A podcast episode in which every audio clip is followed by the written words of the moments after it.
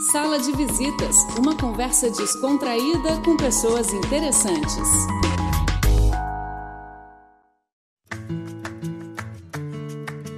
Olá, caras amigas e caros amigos da nossa rádio, sejam bem-vindos ao nosso programa Sala de Visitas.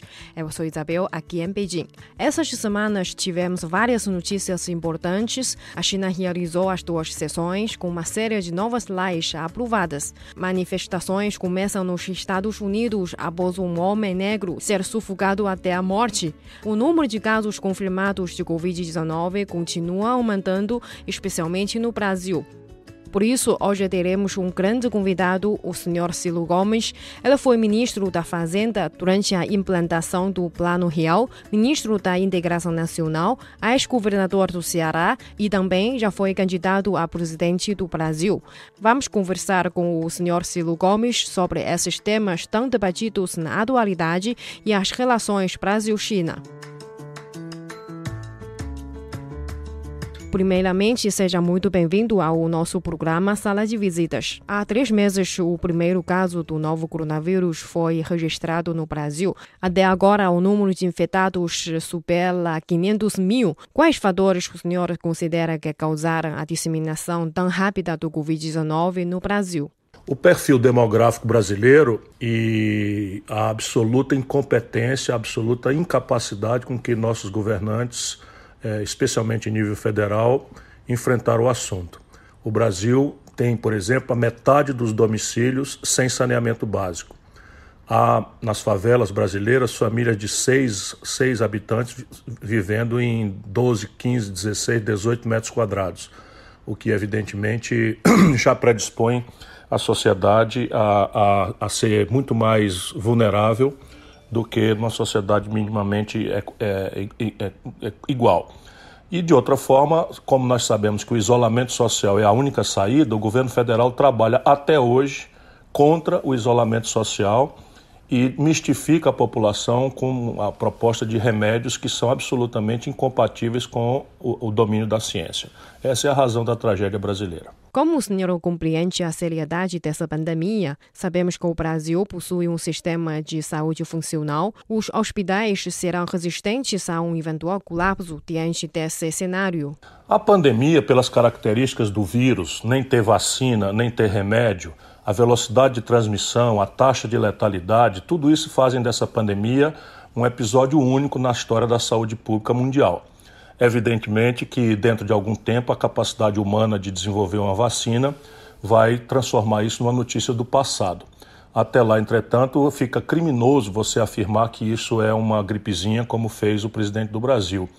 E em qualquer circunstância, nós precisamos sair dessa pandemia construindo um novo normal porque aquilo que estava antes caracterizando a, a, a, vida da humanidade, a exacerbação consumista, a falta de uma cooperação internacional é, mais franca, especialmente em domínios tecnológicos que consultam a saúde pública, a necessidade de compreensão das agências multilaterais de, de que o esforço de maturação tecnológica e industrial não pode ser tão gravemente concentrado como tem acontecido hoje no planeta, são lições amargas que essa pandemia está nos oferecendo. Neste momento, sem vacina e nem remédio específico, o senhor defende também o lockdown como uma medida efetiva para controlar o surdo, mas de fato é difícil implementar o isolamento radical, porque tem gente que precisa trabalhar para viver. Na opinião do senhor, o que o governo pode fazer para lidar com esta questão? Quais prudências o senhor tomaria para controlar o Covid-19?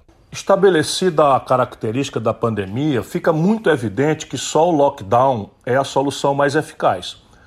Na medida em que não existe vacina nem remédio, só o isolamento social radical é que permitiria não só a contenção do, do, do, da expansão veloz do vírus, que aconteceu de forma recorde no Brasil, como a diminuição do tempo de prejuízos econômicos que essa única providência possível determinaria. E a transição, é, é, se, se, o lockdown fosse muito bem organizado e de forma bastante é, radical na proporção do que fosse possível, os governos têm que indenizar as populações a partir dos seus estratos mais pobres e financiar a transição das empresas, especialmente das micro e pequenas empresas, não é, para que elas possam suportar a queda certa do faturamento que aconteceria independentemente da determinação política de enfrentamento ou não pela mera retração das populações pelo natural medo que se dissemina com a mera notícia do efeito mortal da pandemia.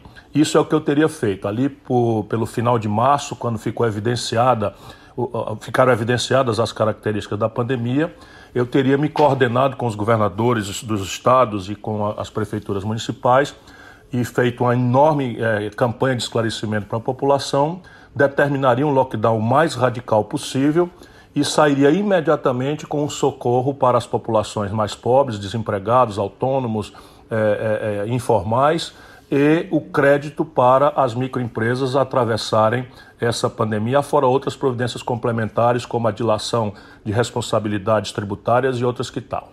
Como o senhor avalia a saída dos ministros da Saúde, como Luiz Mandetta, Nelson Teixe e Wanderson de Oliveira?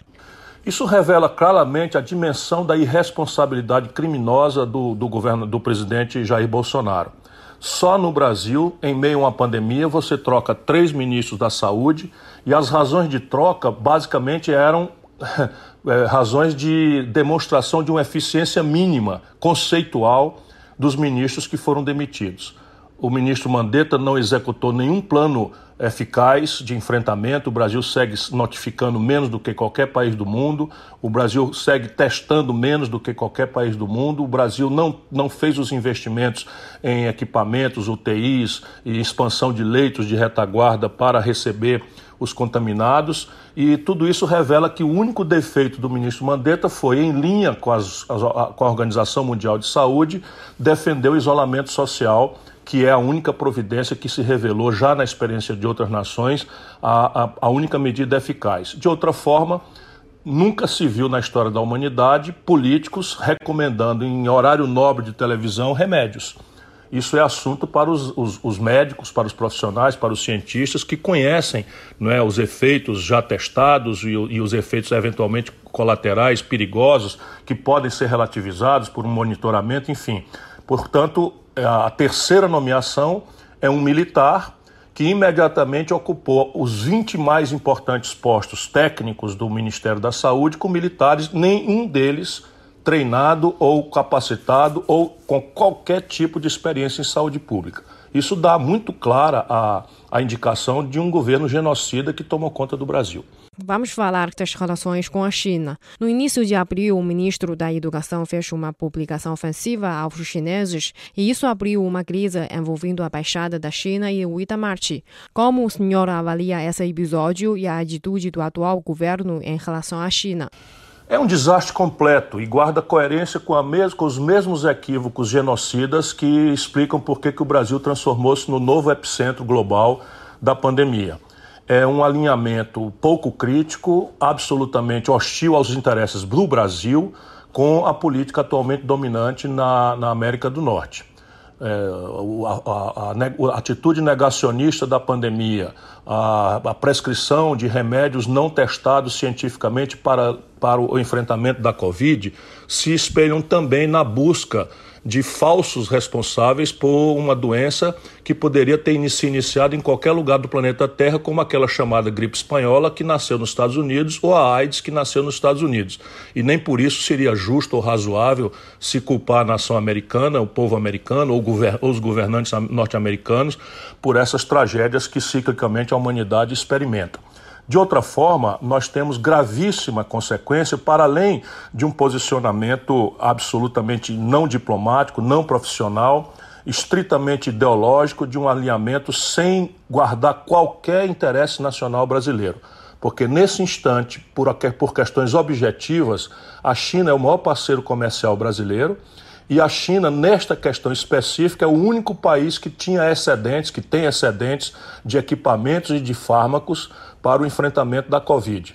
Ou seja, seja pela razão geral em que o Brasil, em nenhuma circunstância, deveria se alinhar automaticamente a qualquer nação do mundo, a não ser pela guia de valores como ah, um mundo multipolar, assentado na lei e não na violência, não é? pela autodeterminação dos povos, pela, pela solução pacífica dos conflitos, pelo respeito à autonomia eh, e não intervenção em assuntos domésticos das nações independentes do mundo, o Brasil também, pela estrita, pelo estrito interesse comercial, tem é, é, é, que guardar uma relação de muito mais respeito, pelo menos, com a China e com outros parceiros do que aquilo que o nosso governante, os nossos governantes atuais têm feito. A política externa brasileira é um desastre, não é só com a China, mas há hoje, por exemplo, uma gravíssima desconfiança com os nossos próprios vizinhos da América do Sul, dado o desastre com que todas as coisas do Brasil têm sido conduzidas.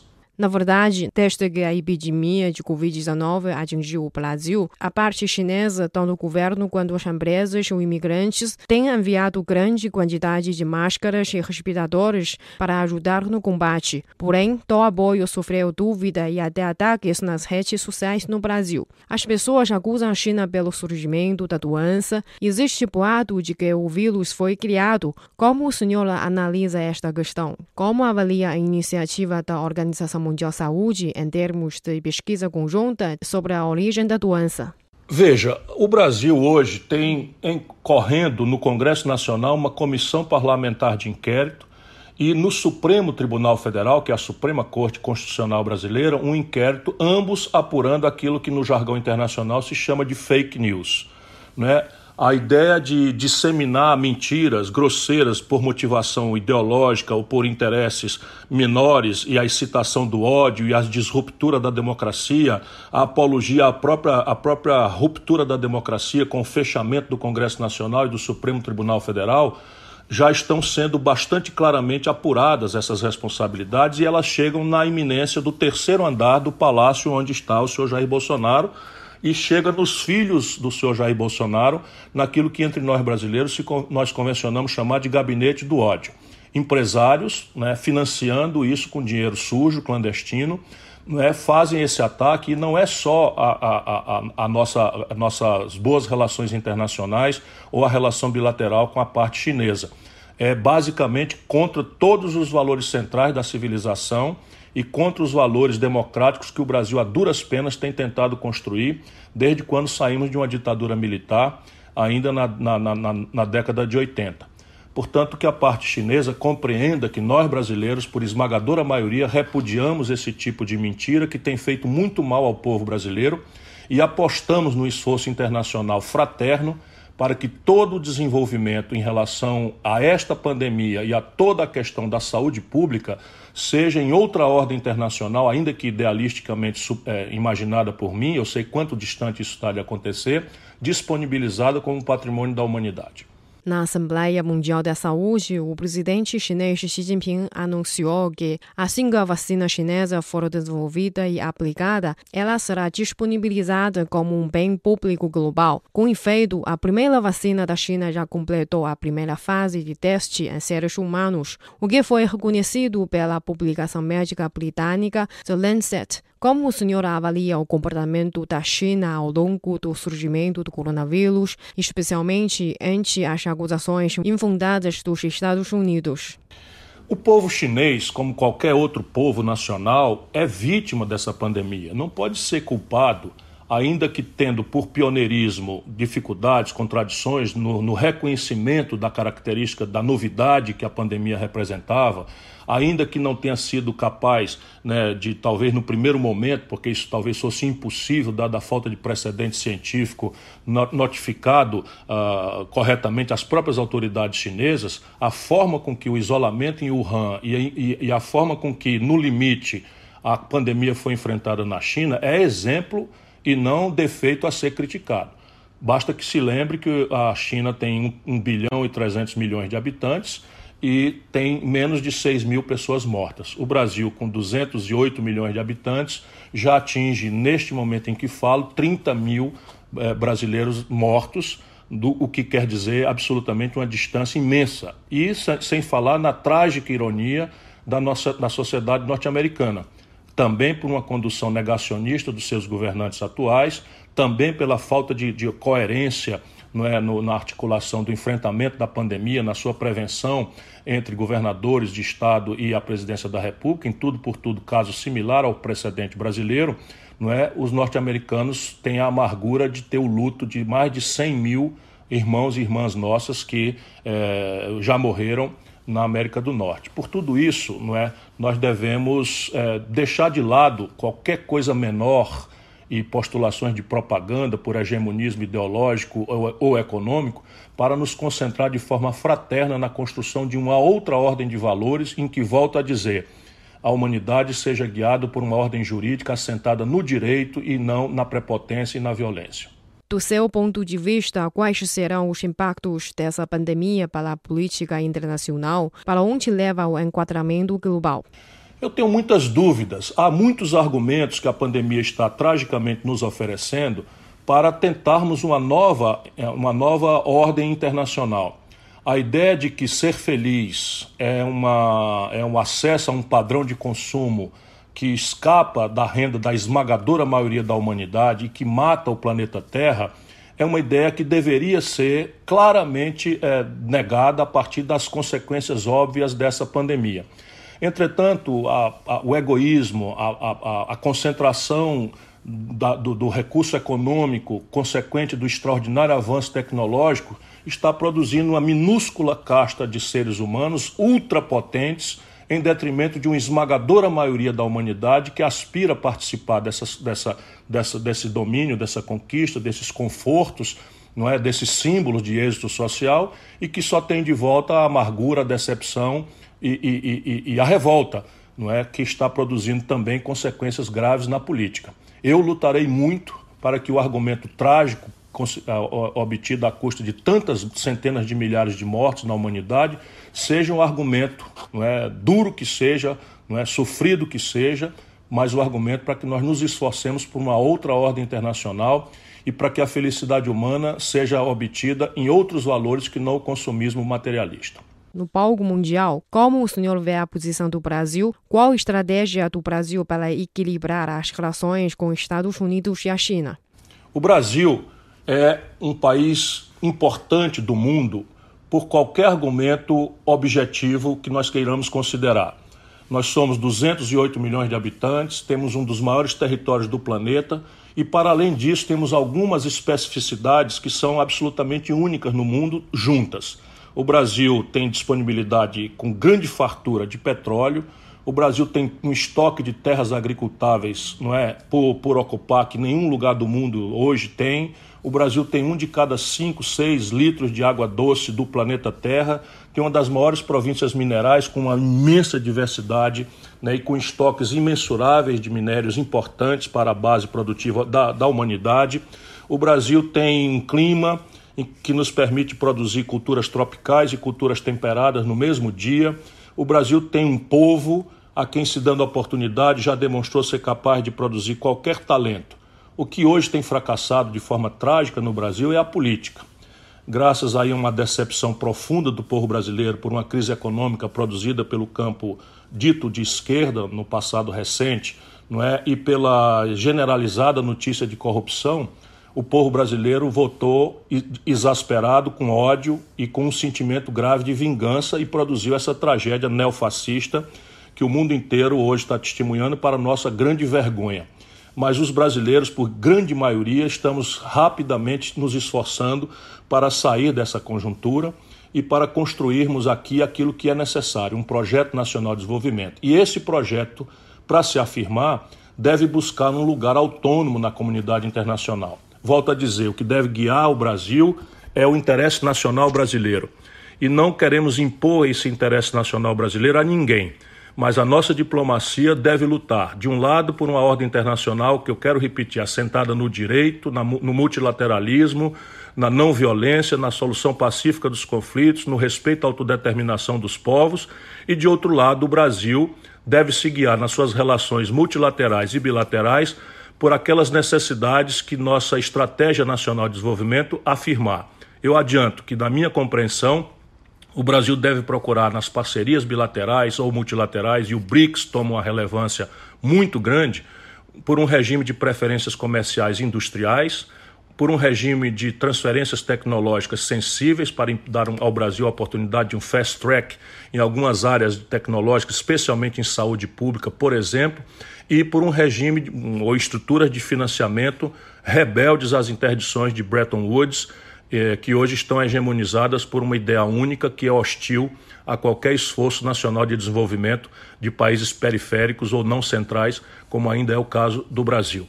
É, eu tenho todas essas ideias escritas num livro que está hoje lançado já, disponibilizado na, na Amazon.com e que espelha as linhas gerais de um pensamento base para o Projeto Nacional de Desenvolvimento que eu quero construir em discussão com a população brasileira e com parceiros internacionais. Chama-se um projeto nacional, O Dever da Esperança. Tá bom, meus parabéns pelo lançamento do seu quarto livro. Para quem quer ter uma visão nova sobre a crise política e econômica do Brasil nos últimos anos, este livro, o Projeto Nacional, O Dever da Esperança, é uma boa escolha. Nele, Ciro Gomes faz uma reflexão racional sobre o futuro do Brasil. Agradecemos sinceramente a participação do senhor no nosso programa Sala de Visitas. Muito obrigada também aos nossos ouvintes pelo acompanhamento. Até a próxima semana.